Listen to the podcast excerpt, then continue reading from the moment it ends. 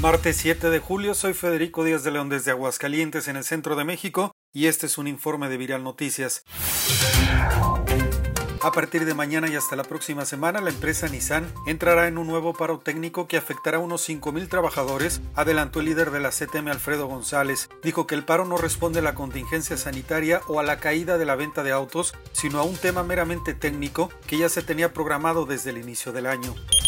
El gobierno de Aguascalientes traza ya la ruta de reactivación de la industria turística, una de las actividades que se han visto más afectadas por la pandemia del coronavirus. En reunión de trabajo, el gobernador Martín Orozco Sandoval y el secretario de Turismo Humberto Montero establecieron una agenda de estrategias como parte del proceso de reactivación económica escalonada en el estado.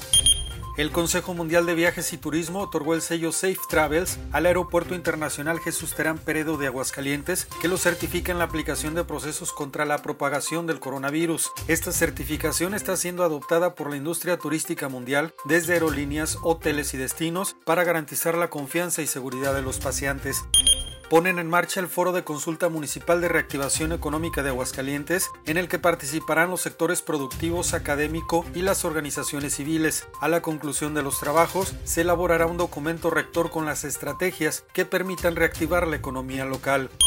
El Seguro Social en Aguascalientes y el Sindicato de Trabajadores reafirmaron su compromiso de continuar el trabajo bilateral que garantice a los empleados equipos de protección personal, bonos económicos y apoyos para su seguridad. Acordaron acciones para reforzar la atención al personal que resulte sospechoso o confirmado con COVID-19 en aspectos médicos y administrativos que van desde la atención y la expedición de licencias con goce de sueldo hasta el seguimiento epidemiológico para evitar contagios entre sus compañeros de trabajo.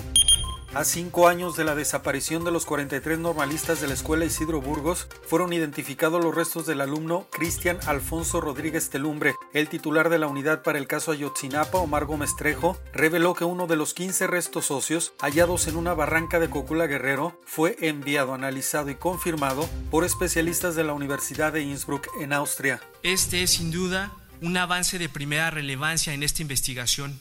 A más de cinco años de los hechos, ha sido identificado un resto humano perteneciente a una de las víctimas. Este además no fue tirado ni encontrado en el basurero de Cocula, ni en el río San Juan, tal y conforme a la versión que pública y judicialmente sostuvo la anterior administración.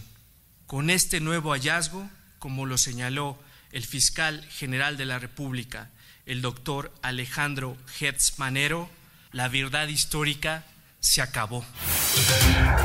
En ese sentido, el subsecretario de Derechos Humanos, Población y Migración, Alejandro Encinas, dijo que esta administración no va a inventar una nueva verdad histórica porque se debe hacer justicia a las familias de Ayotzinapa. Y refrendo el compromiso asumido por el presidente de la República para que todas las instituciones de la Administración Pública Federal coadyuven con la Fiscalía para encontrar la verdad de los hechos y castigar a los responsables, tanto a los responsables materiales como aquellos que por negligencia, omisión incurrieron en faltas a la, faltas a la ley, creando una verdad que no existía.